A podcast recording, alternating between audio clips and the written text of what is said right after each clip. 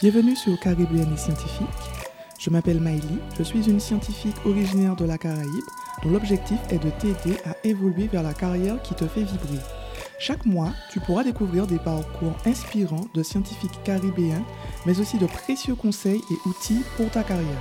Je te souhaite une bonne écoute. Aujourd'hui, j'ai le plaisir d'accueillir Alexandra Zverkovic. Alexandra va nous présenter son parcours et nous parler de son expérience du postdoctorat aux États-Unis. Bonjour Alexandra, comment tu vas? Bonjour Maëlle, je vais bien et toi? Oui, ben ça va, je suis très contente euh, ben, de t'avoir mon micro aujourd'hui pour ce podcast. Euh, du coup, ben, avant de commencer, je vais te laisser te présenter, nous dire un petit peu les étapes de ton parcours et aussi ce que tu fais actuellement.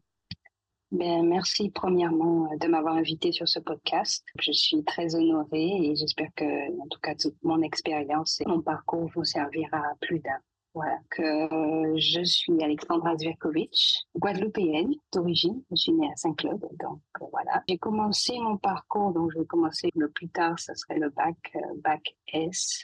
Bon, c'est en général euh, le parcours requis quand on veut faire de la biologie, de la médecine. Moi, à l'époque, je voulais être chirurgien orthopédiste. Donc, j'avais, c'était déjà bien tracé dans ma tête. Après le bac S, j'ai commencé par une première année de des études de santé, de médecine. La PACES à l'époque, c'était en 2009. Comme la majorité, on va dire 90% des étudiants, j'ai redoublé la première année et toujours pas. Bon, j'étais quand même bien classée, j'avais eu la moyenne, mais euh, j'ai pas pu être classée dans les 80, 96 à l'époque premier euh, qui pouvaient passer en deuxième année de médecine. J'ai demandé à tripler, ça n'a pas été accepté.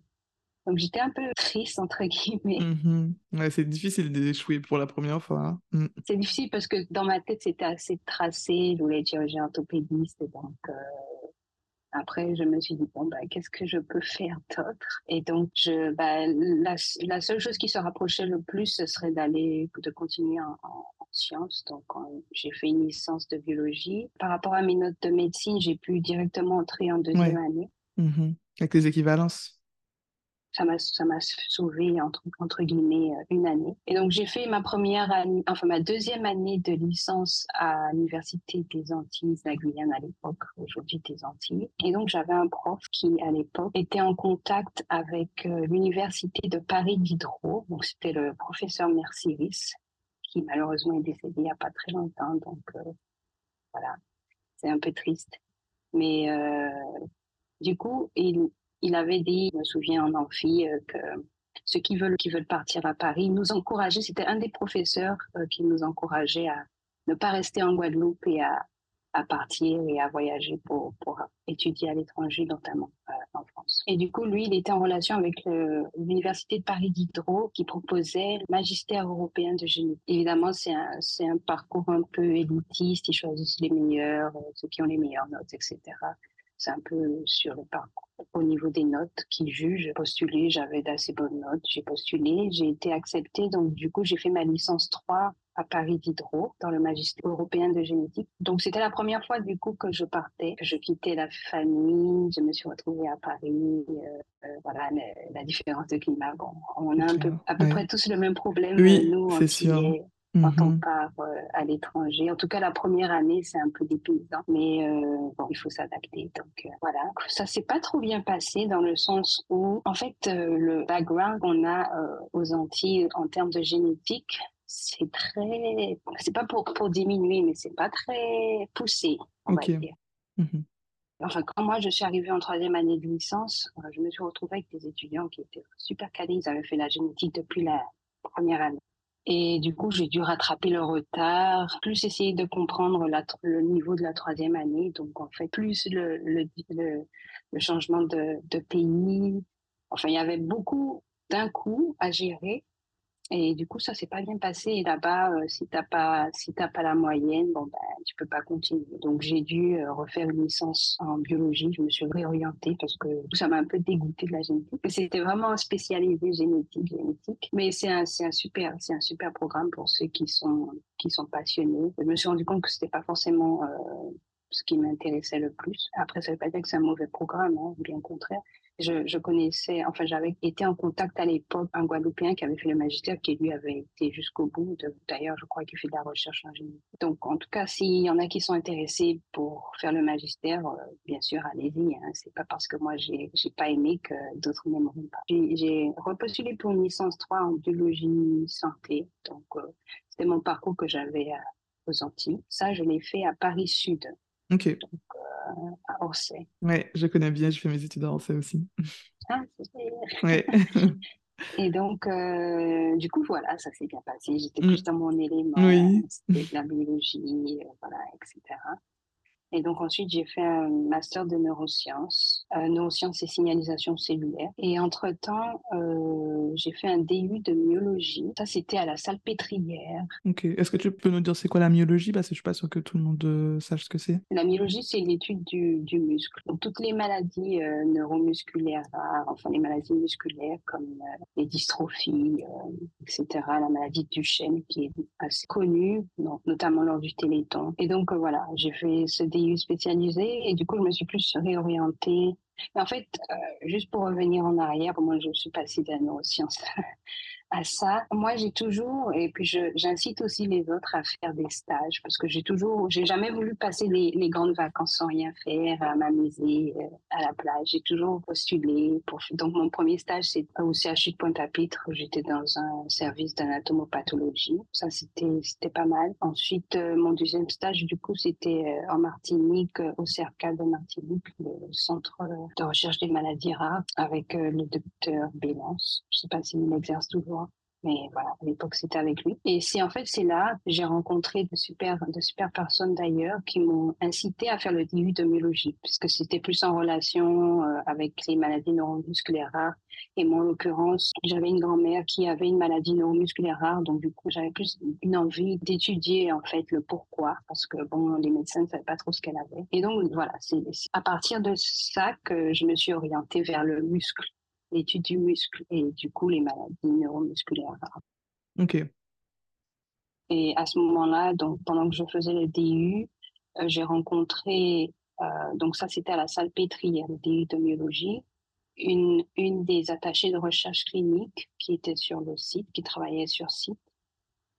Donc après ça, je vais expliquer après que ça fait aussi partie de mon parcours. Du coup, moi j'étais en master 1 à cette époque et je cherchais un stage de master 2 dans mon parcours de neurosciences, mon master de neurosciences. Et elle, elle, avait son ex-mari qui avait un, un, labo. Donc, elle m'a dit, ben, contacte-le pour voir s'il a des places pour des étudiants euh, en master. Donc, c'est comme ça que j'ai eu mon stage de master 2 où lui travaillait euh, à Pierre et Marie Curie à Paris. Donc, du coup, j'ai fait mon stage de master 2 Mhm. Et lui, il est d'origine, euh, donc je précise parce qu'après ça va déterminer pourquoi je suis partie en Italie. Il est euh, d'origine, pas d'origine, il est italien qui travaille euh, en collaboration avec la France. Donc il enseigne l'histologie entre l'Italie et, Paris. Et donc parce que c'est par rapport à lui, c'est lui qui m'a permis entre guillemets d'avoir mon doctorat que j'ai fait par la suite. Mais avant de faire mon doctorat, dans le master de neurosciences, donc les neurosciences, j'aimais beaucoup, mais bon, après, tout dépend des... En France, la manière d'étudier est un peu différente quand on est à l'étranger. C'est surtout basé sur du par cœur. Enfin, voilà.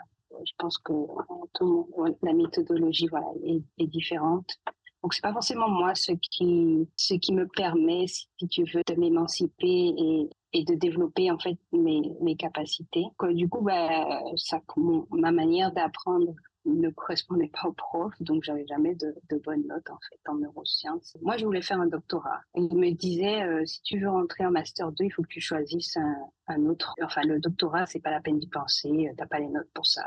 Donc du coup, il m'a dit, réfléchis à un nouveau, à un parcours professionnel pour que tu puisses euh, entrer en master 2 en fait. J'avais aux alentours de 10, euh, 10 de moyenne en neurosciences. C'était lui qui gérait donc le master, donc évidemment, euh, voilà. Et donc, du coup, je me suis dit, bon, qu'est-ce que je peux faire avec un master, en fait? Comme métier, c'est pas évident.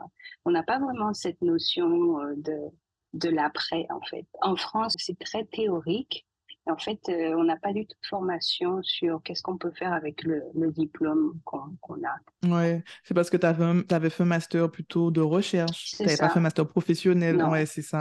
En fait, je pense que c'est aussi ça parce que je sais, alors je me souviens que moi aussi, quand je devais choisir, j'avais le choix entre un master plutôt axé recherche et un master plutôt professionnel. Et comme moi, je me voyais plus euh, ingénieur chimiste, euh, responsable de labo, donc j'avais choisi un master plutôt appliqué, plutôt professionnel. Mais effectivement, toi, comme tu voulais plus faire une thèse, donc, je suppose que c'est pour ça aussi que tu t'es orienté plusieurs en master de recherche qui vraiment, euh, ben, c'est pas évident hein, de, avec le master de recherche de se projeter, en fait, comme tu dis. Donc, euh, ouais. Mm. Puisque en, France, la suite logique, euh, tu fais un master et tu vas en doctorat. Exactement, surtout quand tu fais le master de recherche. Je me souviens parce que moi, c'était compliqué de faire la. Enfin, mes directeurs de master, ils n'ont pas vraiment compris pourquoi j'ai fait une thèse après, euh, après mon master pro. Parce qu'en fait, normalement, après le master pro, tu es censé travailler. Ce que je comprends, mais voilà, le parcours évolue, le parcours change. Hein. Mm. C'est une des choses d'ailleurs que je reproche, entre guillemets, hein, à mm. la France. Oui, oui, oui, ben, oui, ça bloque en fait pour rien, parce que ça dépend, en fait, d'une année à l'autre, on peut vouloir faire quelque chose de complètement différent. Hein. C'est voilà, ça dépend de ce qu'on vit, de ce qu'on apprend en stage. C'est très mal vu en mais France. Je suis d'accord avec fait, Ils aiment bien les parcours très linéaires où, on ne change pas trop, parce que sinon, ça c'est mal vu, bizarrement. c'est une des différences entre. voilà, c'est comme ça. du coup, euh, il m'a dit bon, ben, il faut réfléchir à autre chose qu'un doctorat. Donc, je me suis, j'ai dû m'asseoir et faire des recherches. Qu'est-ce qu'on peut faire avec un master, etc. Et du coup, bon, le, le premier truc que j'ai trouvé, c'est attaché de recherche clinique. Donc j'ai dit bon voilà, c'est ce que je veux faire, tout en sachant que c'était pas forcément euh, ce qui m'intéressait le plus. Enfin, moi je voulais faire un doctorat. Je me suis dit bon, si c'est pas avec eux, ça sera ailleurs que je, tenterai de, toute façon. Mais bon, c'était juste pour terminer mon master. Sinon, si j'aurais pas trouvé de projet professionnel, j'aurais pas pu terminer mon master. Donc j'ai dit le premier truc que j'ai trouvé, attaché de recherche. ben, c'est ce que j'ai fait après mon master, vu que j'avais pas de, proposition de doctorat. Je me suis inscrite à la formation, euh, super formation d'ailleurs, hein, à l'Institut Léonard de, Vinci. Donc, c'est une formation payante, trois mois de théorie et trois à six mois de pratique. Donc, euh, on exerce, entre guillemets, on est en stage, mais en même temps, on peut avoir un poste. C'est assez rapide comme parcours. C'est une formation assez rapide, en fait, diplômante et ensuite euh, avec 100% euh, quasiment de chance d'avoir un poste à la clé. Donc, je me suis dit, ben, banco, je vais pas rester euh, sans rien faire. Donc, je me suis inscrite, euh, j'ai commencé, j'ai fait la formation, ça s'est très bien passé. J'ai intégré, donc pour mon stage, euh, j'ai eu un peu de mal à trouver mon stage, mais le fait que tu sois dans la formation, en fait, ils, font en sorte que tu aies quelque chose. Tous, les, élèves de la formation, ils ont eu un stage. Ça, c'est pour ça que je recommande d'ailleurs à faire ce genre de formation, même si, bon, on paye, c'est vrai, bon, c'est une, petite somme, c'est pas non plus exorbitant. Quand je vois les prix ici aux États-Unis, euh, c'est rien du tout. Mais quand même, euh, on est sûr à la clé d'avoir un poste. Donc ça, c'est quand même euh, assurant. Voilà. Donc c'est ce que j'ai fait. J'ai intégré l'hôpital Paul Brousse à Villejuif. c'est le centre hépatobiliaire. Donc j'étais arc là-bas. Donc pour ceux qui savent pas, ce que c'est qu'un arc euh, attaché de recherche clinique. C'est quelqu'un qui a pour mission de mettre en place et suivre des études cliniques en garantissant la qualité des données, euh, le respect de la réglementation auprès des, des hôpitaux, des investigateurs. Et en fait, on intervient à toutes les étapes du développement clinique. Donc, ça peut être les phases précoces comme les phases de développement clinique jusqu'à post-AMM, donc quand un, médicament est mis sur, sur le marché. Ça peut être, ça peut être médicament, mais ça peut être aussi euh, positif médical. Donc, euh, c'est à partir du moment où c'est un essai clinique, donc il faut des arcs. Donc, en fait, en général, euh, les arcs moniteurs ou les arcs sur site ils ont un peu des, missions différentes. Moniteur, où ils, se déplacent. Donc, moi, c'est ce que j'étais. Je faisais un peu les deux, mais j'étais plutôt art moniteur. Donc, euh, je me déplaçais de site en site. Donc, j'allais dans tel hôpital pour voir est-ce qu'ils suivaient la, réglementation. Donc, j'ai fait euh, Bordeaux, Nice, euh, Marseille. Euh, je fais plus, voilà. Donc ça, c'est pour ceux qui sont intéressés et qui aiment bouger, c'est c'est quand même assez intéressant. Tout est pris en charge par, par la hmm. société qui, qui finance donc l'essai clinique. Donc voilà, c'est intéressant. Après, ceux qui ont des familles préféraient plutôt l'arc sur site. Donc tu restes à l'hôpital et c'est toi qui es au contact du patient, qui va recueillir les données, prendre les consentements, etc., etc. Tandis que l'arc moniteur, lui, il a, il a pas forcément accès avec le patient. Il interagit plutôt avec le médecin, les infirmières, les, les pharmaciennes ou pharmaciens. Donc voilà, c'est un peu différent. Donc c'est ce que j'ai fait pendant six mois. Entre temps, durant durant donc ces six mois, mon ancien maître de stage, donc s'appelle Dario Coletti, il m'a contacté pour me dire hey, Alexandra, comment ça va? Euh, Tu sais, euh, il y, a, y, a, une ouverture de thèse à Rome pour l'année prochaine. Donc, si ça t'intéresse toujours de faire une thèse, euh, tu peux postuler. Tu as une semaine pour postuler. Ah oui Je dis Une semaine, oh mon Dieu Donc, il faut écrire les de motivation, recueillir tes aussi recommandations, etc., Donc, j'ai tout fait en une semaine, j'ai soumis. Et puis, euh, ça, c'était le mois de mars, je crois, un truc comme ça. Et au mois d'avril, euh, mois d'avril ou mois de mai plutôt, euh, on a eu la réponse. J'ai reçu le mail, congratulations. J'étais super contente. J'étais en plus en monitoring à Paris, hôpital, je ne sais plus quel hôpital. Et du coup, j'étais super contente. Je partais pour euh, Rome pendant trois ans. C'est comme ça que j'ai fait mon doctorat. J'ai atterri à Rome, en Italie. Magnifique ville, pour ceux qui ben, n'ont pas visité. je me suis mise à l'italien, je parlais italien, donc maintenant je parle italien. Bon, maintenant, plus maintenant vu que je suis plus là-bas, c'est quand même une de, mes langues préférées. Et du coup, j'ai fait voilà mon doctorat en Italie, j'ai fait deux ans en Italie, et durant mon doctorat, euh, dans ce même labo, il y avait déjà une, une doctorante qui faisait euh, une co-tutelle entre Paris et Rome donc avec ce même euh, professeur. Et du coup, moi, c'est ce que je, voulais faire aussi pour avoir toujours un lien avec euh, la France. Donc, j'ai fait une demande de co-tutelle quand j'étais en Italie. La demande de co-tutelle, en général, il faut la faire dans la première année de doctorat. Et ensuite, c'est accepté en général la deuxième année. Donc après, il faut justifier pourquoi tu veux travailler dans une autre université, etc., euh, etc. Donc, euh, c'est ce que j'ai fait. Ma co-tutelle a été acceptée. Donc, à partir de là, été étudiante à Paris et euh, à Rome. Et donc, la co-tutelle, l'avantage, c'est que bah, tu as un double diplôme euh, de doctorat. Donc, au final, j'ai un diplôme de Paris et un diplôme de Rome, l'Université de Rome. Je peux dire que j'ai deux doctorats. donc, voilà, c'est ce que j'ai fait. J'ai fait la co-tutelle à Paris. Là, on est sur la fin de mon parcours. Durant mon doctorat, toujours ce même professeur. Eh ben, dis donc, il a marqué ton parcours professionnel. Hein. ah oui, oui c'est mon mentor. Jusqu'à présent, on est en contact et on essaye de continuer de travailler ensemble. Parce que c'est lui qui m'a qui m'a parlé euh, à l'époque. Donc, quand il m'a parlé de ça, j'étais en Guadeloupe. Euh, ma grand-mère était décédée, donc j'étais venue euh, de, de Rome à, en Guadeloupe pour l'enterrement, etc.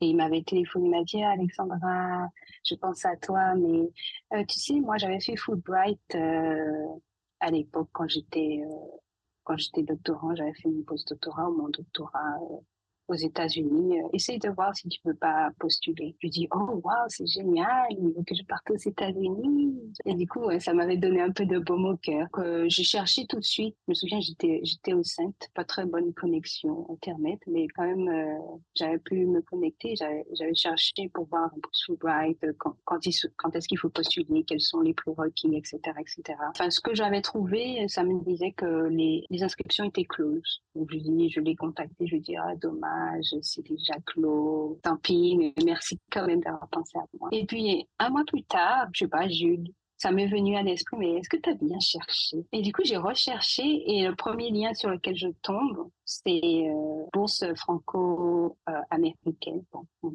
père va pas être très content si je dis américain, mais euh, états-unienne, on va dire plus approprié. Et du coup, là, je vois deadline, euh, c'est le 31 janvier 2020. Et donc, j'ai dit, oh, super, c'est encore euh, ouvert pour la bourse Fulbright. Donc, déjà ce que c'est l'avance Peut-être on va en reparler après, je sais pas à quel moment. Oui, oui, on va en reparler tout à l'heure. Oui. Et c'est comme ça que j'ai postulé et que je me suis retrouvée aux États-Unis. Donc voilà, c'est un long parcours, pas très, pas très typique, on va dire. Non, mais très bien, très intéressant. justement, moi je trouve que ce sont les parcours euh, comme tu dis, qui sont pas forcément linéaires, qui sont les plus intéressants. Parce qu'en fait, ça s'est construit au fur et à mesure de tes opportunités, de ce que tu avais envie de faire. Moi, je trouve que c'est super, très, très beau parcours. Et là, en fait, actuellement, tu fais quoi aux États-Unis? Enfin, en tout cas, tu es en post-doctorat, c'est ça? Oui, c'est ça. Je suis en post-doctorat. Ok, tu es où exactement? Je suis en Californie, à l'université de Berkeley, UC Berkeley. Ok. De toute façon, on va en parler euh, longuement tout à l'heure. Du coup, avant de retourner sur ton post-doc, est-ce que tu peux nous parler un petit peu de ta thèse et ce que tu as fait? Oui, donc euh, ma thèse s'intitulait L'ocytocine, un traitement hormonal contre la cachexie dans des modèles précliniques. Ok. J'étudiais l'ocytocine, qui est une hormone neurohypophysaire euh, synthétisée dans, l'hypothalamus, qui affecte le, système nerveux central, mais aussi euh, les muscles lisses tels que l'utérus, les muscles des glandes mammaires, donc notamment lors de l'allaitement ou lors de l'accouchement c'est ce qui est sécrété lorsque ben, la, mère allait et l'enfant aussi lorsqu'il tète. Donc ça crée un attachement euh, mère-enfant. Et aussi, c'est sécrété euh, entre des amis, quand on est avec des amis, des personnes qu'on aime, etc. etc. C'est ce qui permet de s'attacher à quelqu'un, entre guillemets. Donc du coup, moi, j'ai travaillé sur cette hormone. Donc, pas sur, sur la molécule en particulier, parce que je ne suis pas chimiste, ouais. Donc, toi, peut-être tu pourras me dire plus de choses sur l'ocytocine, mais plutôt sur l'effet de, de, cette hormone sur la cachexie. Ok. Donc, euh, la cachexie, c'est euh, un syndrome de fonte musculaire. Donc, c'est caractérisé par une sévère fonte musculaire. C'est souvent associé à des maladies chroniques. Donc, ça, je pense que euh, vous l'avez déjà remarqué un peu. Enfin, vous, je, je parle en général, les personnes qui ont un cancer, qui perdent du poids très rapidement, typiquement, ça, c'est la cachexie. Et aussi les, les enfants malnutris, euh, ils sont cachextiques. Euh, voilà, il y a, y a, plein de maladies chroniques qui entraînent la cachexie. D'accord. Moi, je connaissais pas du tout. Oui, avant, c'était pas très connu. Maintenant, les, les, médecins sont plus sont, sont au courant, je pense. Euh, ok. Et parce qu'en fait, c'est vraiment un syndrome à part entière qui a des, des symptômes, etc. etc. Mais, mais le plus visible, en tout cas, c'est la, sévère fonte musculaire. Mm-hmm. Donc après, il y a des dérèglements euh, au niveau moléculaire, évidemment, des examens plus poussés. Mais voilà, en tout cas, euh, visiblement, quand on voit quelqu'un qui a maigri et qui a, qui a un cancer, on sait très bien que c'est la cachexie. Du coup, moi, j'essayais juste euh, euh, voir si l'ocytocine peut être une hormone qui peut euh, contrecarrer ou en tout cas empêcher la cachexie de se développer, permettre aux, patients atteints de cancer de pouvoir être traités pour leur cancer et non pas mourir de cachexie. Parce qu'en fait, quand ils sont cachectiques, ils sont tellement affaiblis, ils ne peuvent pas, pas supporter en fait les chimiothérapies, les radiothérapies, etc., etc on les traite plutôt euh, pour euh, mourir d'une manière euh, sans, sans douleur, etc., etc. Donc, si on peut au moins prévenir la cachexie, à ce moment-là, ça laisse aux cancérologues plus de marge, pour, de, marge voilà, mm. pour traiter le cancer. Et du coup, qu'est-ce que tu as obtenu comme résultat dans le cadre de ta thèse? Juste pour remettre dans le contexte, l'ocytocine, donc comme j'ai dit, ça intervient lors de l'accouchement, donc notamment ça permet la contraction des muscles lisses. Mais aussi, il y a, pas mal d'études qui avaient montré que ça, permettait aussi la différenciation et la euh, régénération des muscles squelettiques. Donc, euh, les muscles squelettiques, c'est les muscles du corps. Les muscles lisses, c'est comme le cœur, euh, l'utérus, etc., les muscles du, de l'intestin. Du coup, étant donné que la cachexie, ça affecte les muscles, l'ocytocine, peut-être, ça peut aussi protéger. C'était un peu l'hypothèse de recherche. Et effectivement, euh, c'est ce que j'avais un peu observé. Donc bon, j'imagine que c'est très bien en science, c'est jamais 100%. Euh, Mais c'était quand même, on avait quand même des résultats significatifs. Donc euh, significativement des souris traitées à l'ocytocine porteuse de tumeurs. c'est ce que j'allais te demander sur quelle espèce tu as travaillé. Travaillé sur cellules musculaires et aussi in vivo, donc avec des souris. Ok.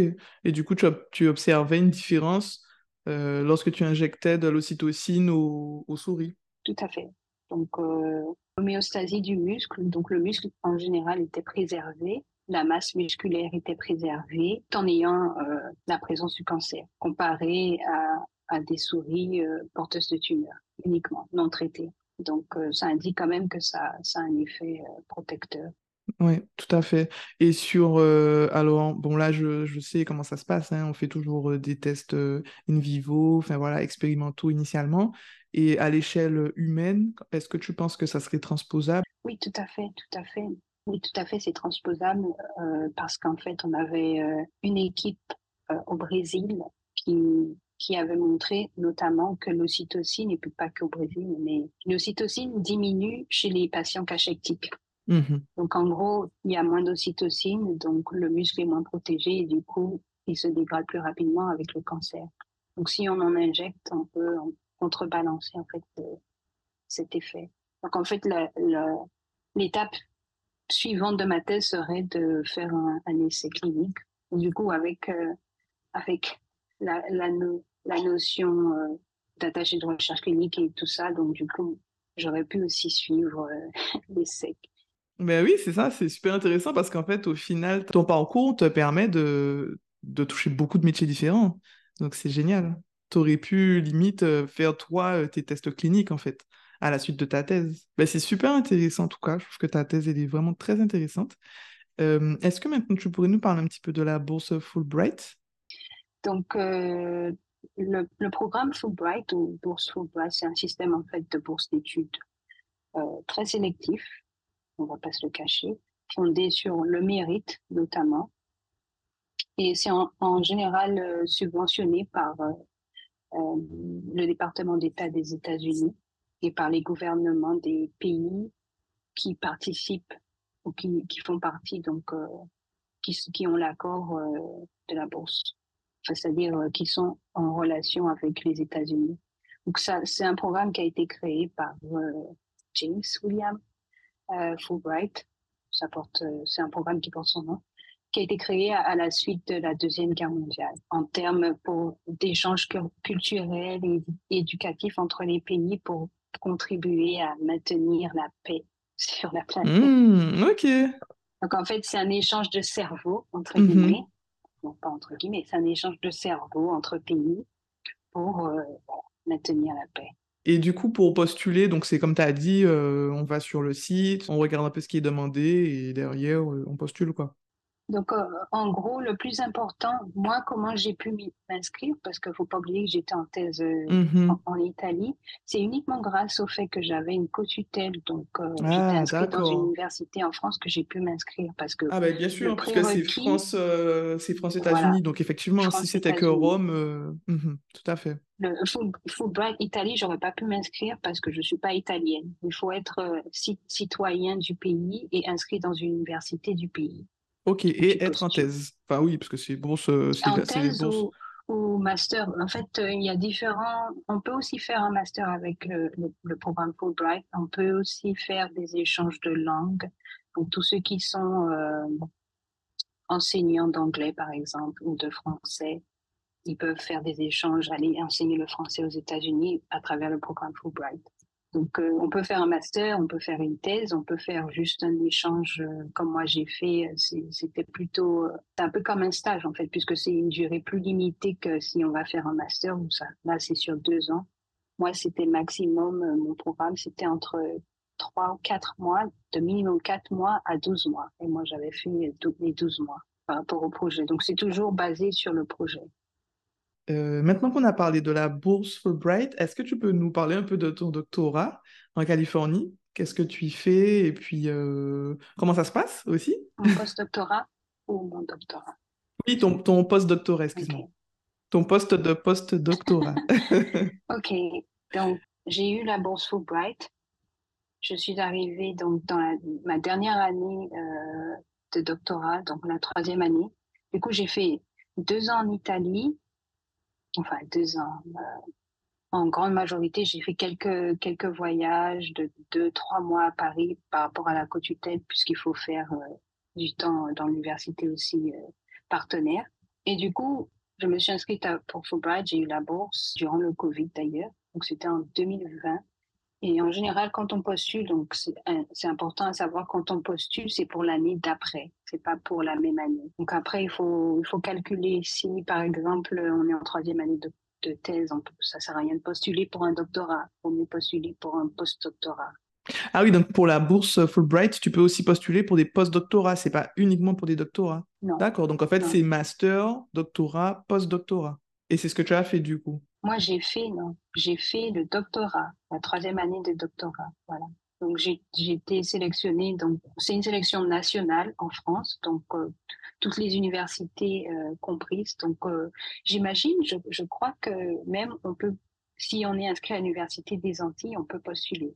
Mmh oui, bien sûr. Donc voilà. Donc du coup, moi, j'avais postulé en deuxième année de doctorat pour partir en troisième année. Donc, je suis partie en janvier 2021. Donc, j'ai fait toute l'année 2021 euh, là-bas. Donc, du coup, vu que c'était la fin de ma thèse, c'est l'année la, plus, euh, on va dire... Compliquée. compliquée. Et oui, parce qu'en même temps, euh, c'est là où il faut finaliser les résultats, etc. etc. Euh, moi, j'arrivais encore dans un nouveau pays, donc il y, a, y, a, trois mois d'adaptation. Les manips, ça fonctionne pas dès du premier coup, donc euh, j'ai perdu trois, quatre, cinq mois, pas perdu, mais en tout cas, j'ai mis cinq, oui, on se comprend. cinq mois à, à, tout mettre en place pour pouvoir vraiment commencer mon sujet. Il me restait six mois. Et du coup, après, j'ai commencé à avoir des résultats, des résultats, des résultats. Entre-temps, il faut écrire la thèse. Je me souviens plus à quel moment j'ai... Finaliser les articles. Les articles, j'y suis toujours, justement. Comme j'avais déjà, en fait, euh, publié une revue en premier auteur durant ma, ma, première ou deuxième année euh, en Italie, donc du coup, j'avais pas ce problème euh, d'urgence d'avoir un, un, papier pour soutenir. Ouais. De ce point de vue-là, j'avais pas trop de pression pour les, les papiers. C'était plutôt vraiment pour la rédaction de la rédaction de la thèse. Mm. D'ailleurs, en Italie, euh, pour ceux qui, qui sont intéressés, faire leur thèse à l'étranger, la soutenance est bien moins compliquée qu'en France. C'est vrai? Ah Quand tu dis moins, bien moins compliqué, c'est dans quel sens? Ah, dans tous les sens du ah Après, ça ne veut pas dire que c'est facile d'avoir son doctorat en Italie par, rapport à la France. Hein. Je minimise pas du tout le, niveau.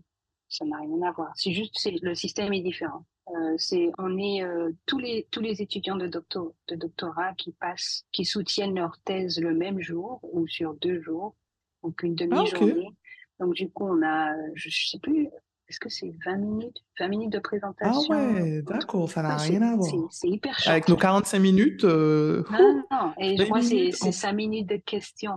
Ah ouais. Ah, c'est le paradis quand euh, j'assistais à, à, côté des, des, des thèses, euh, trois heures de questions. Mais en fait, la, la différence en Italie, c'est qu'on est plutôt on a plus de pression pendant la thèse qu'à la fin. D'accord, ok, je comprends. Pendant la thèse, on a, on a, à chaque année, on doit passer, euh, en fait, c'est pour passer en deuxième année, pour passer en troisième année, on a des, des examens, un peu. C'est un peu comme un examen. J'ai eu, c'était pas un examen, mais j'ai eu ça aussi avec des comités euh, de pilotage où du coup, euh, à chaque fin d'année, il y avait quand même ben, un avis sur comment s'était passé l'année, etc. Donc, après, c'est peut-être plus poussé en Italie, effectivement. C'est peut-être, mmh. voilà, c'était différent. C'est ça. Non, c'est-à-dire, euh, ouais, plus, comment, comment je dirais, stressant en fait, mmh cette mmh soutenance.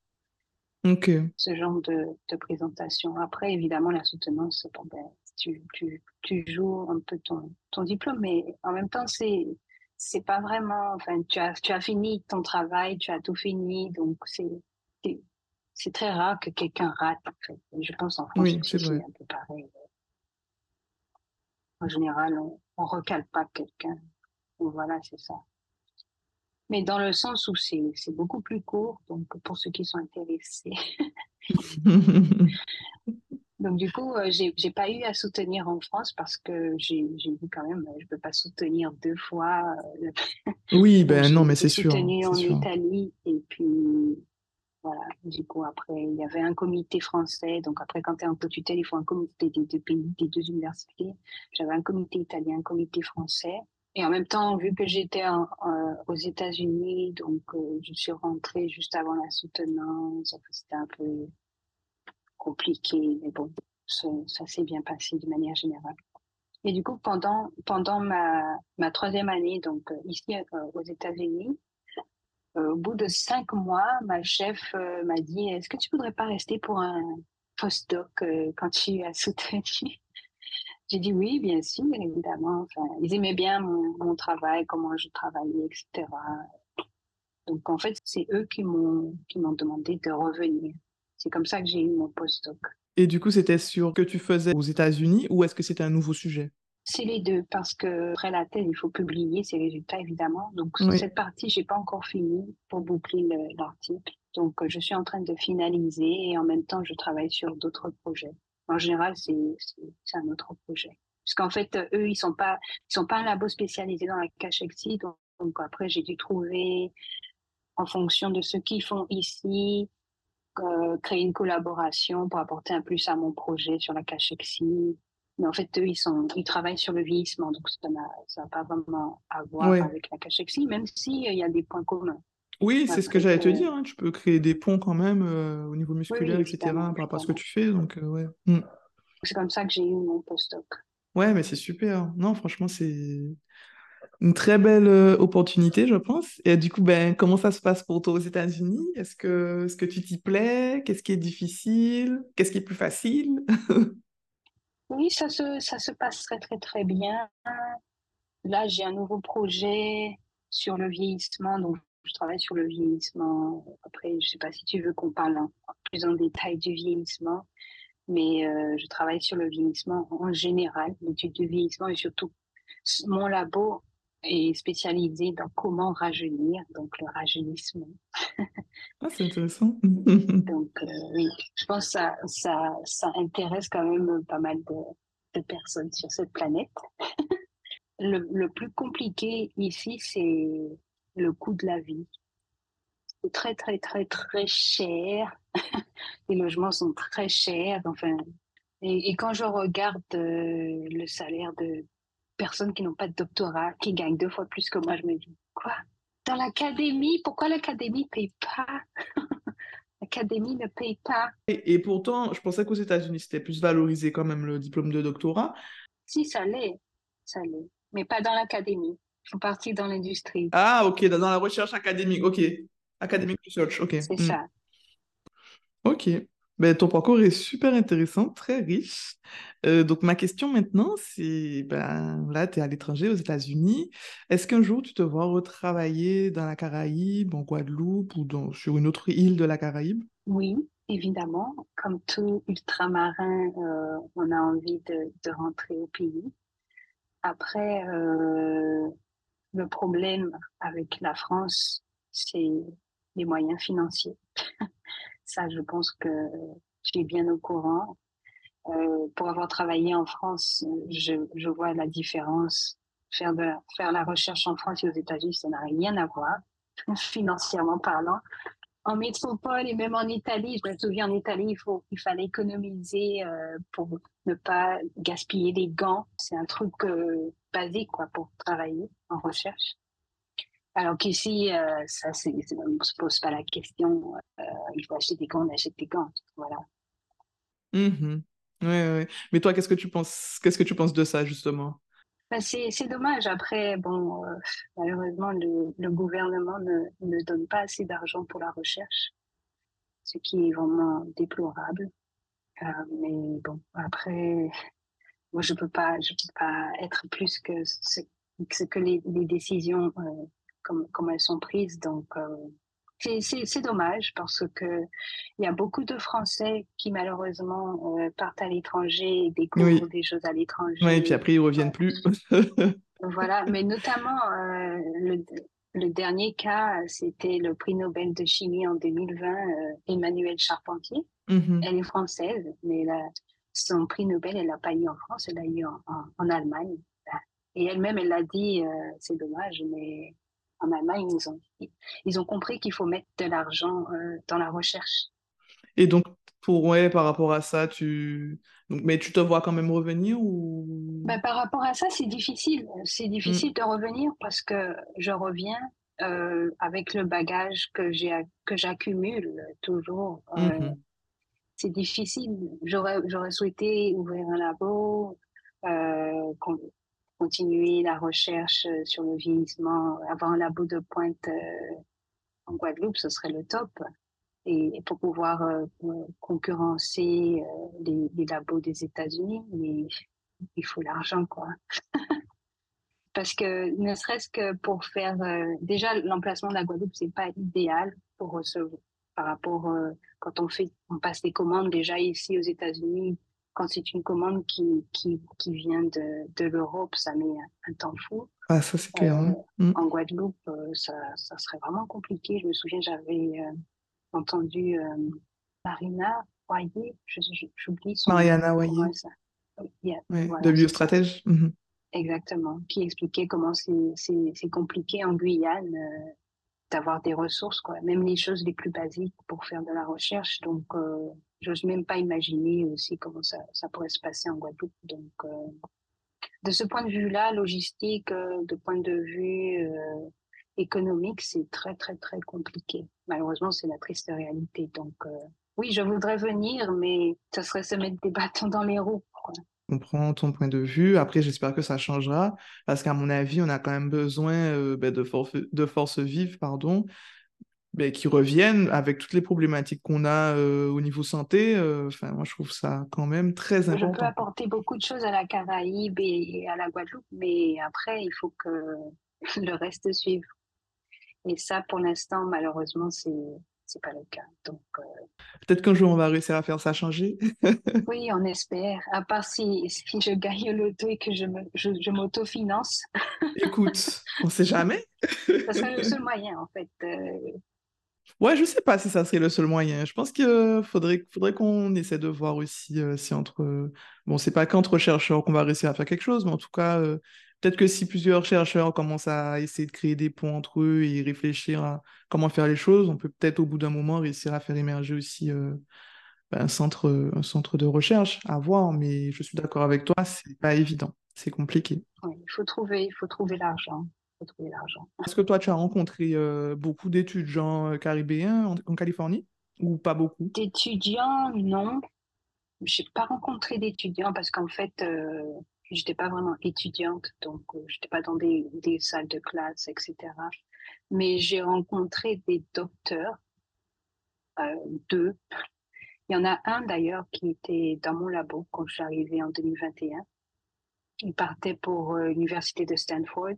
Et du coup, c'était vraiment surprenant de trouver un, mmh Guadeloupéen bah euh, dans le même labo, en fait c'est même pas dans la ville, c'est dans le même. Et j'étais aussi logée chez une euh, Guadeloupéenne, donc elle aussi j'ai eu un contact. C'est important d'ailleurs d'avoir des contacts, garder vos contacts. Mais oui, mais c'est pour ça que je te pose la question, parce que quand même ça te permet ben, d'être proche de, un peu de ton île. Quoi. Oui, non. Mais euh, oui, évidemment, ça fait toujours plaisir de voir euh, des gens qui nous ressemblent.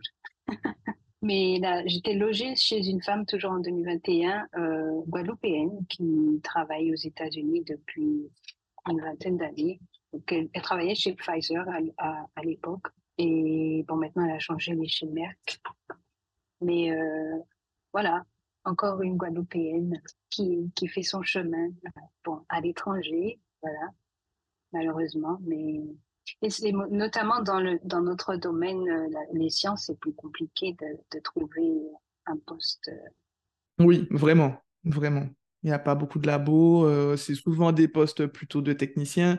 Il y a peu de postes d'ingénieurs ou de responsables, donc forcément avec le doctorat, c'est compliqué, quoi. Enfin, voilà. Et bien justement, qu'est-ce que tu aimerais dire à un jeune qui souhaiterait faire comme toi? Suivre ton chemin.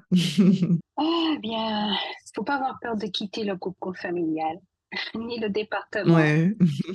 Partez, allez voir d'autres horizons. Euh, il faut pas, ne craignez pas d'apprendre de nouvelles choses, parce que moi, c'est c'est ce qui me euh, motive aujourd'hui. Euh, et puis j'ai remarqué la différence vraiment entre la France et les États-Unis. Aux États-Unis, ils sont très pro, euh, quand tu as un parcours très atypique, en fait, ça, ça, pour eux, ça démontre que tu es capable de faire beaucoup de choses. Ça démontre plutôt tes capacités, plutôt que quelqu'un qui a un parcours très linéaire. Donc ça, c'est la grande différence. Ouais.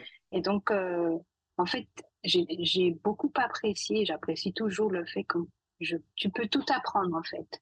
Et, et, et the, American Dream, le, rêve américain, en fait, euh, c'est vrai dans ce sens où, en fait, à partir du moment où tu veux, tu peux tout faire.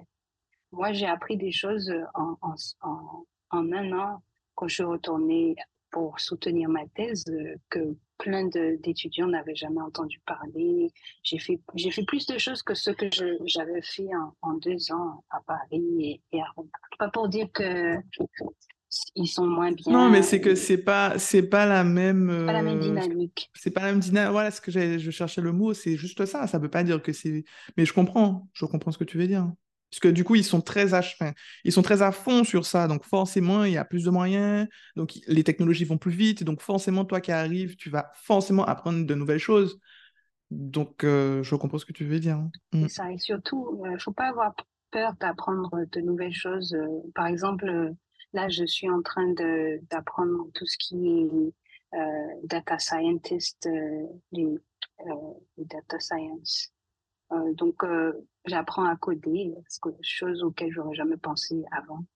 Donc, franchement, c'est très très intéressant. Je fais des, des IRM sur souris. J'ai appris à faire une cannulation de la veine jugulaire. C'est un peu la, la phare du labo ils ont montré que on arrivait à rajeunir euh, entre guillemets des souris en faisant des échanges de sang, donc en, lavant entre guillemets, en lavant le sang, purifiant le sang des, des facteurs euh, négatifs, si je peux parler d'une manière réductrice, euh, et du coup remettre du sang pur entre guillemets dans la souris. Du coup, ça régénère, ça rajeunit les souris. Donc, euh, du coup, j'ai appris euh, à faire de la chirurgie. Je suis chirurgien de souris.